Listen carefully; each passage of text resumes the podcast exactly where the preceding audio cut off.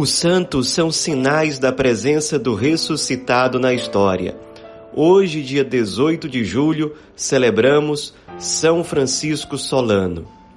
Francisco é espanhol, nascido na cidade de Montilha.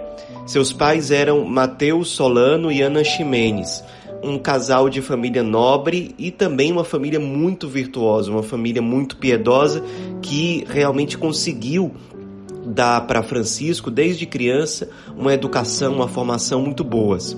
Essa formação, em grande parte, também se deve aos jesuítas, porque Francisco Solano, desde criança e durante boa parte da sua juventude, ele estudou em colégios jesuítas, na sua própria cidade.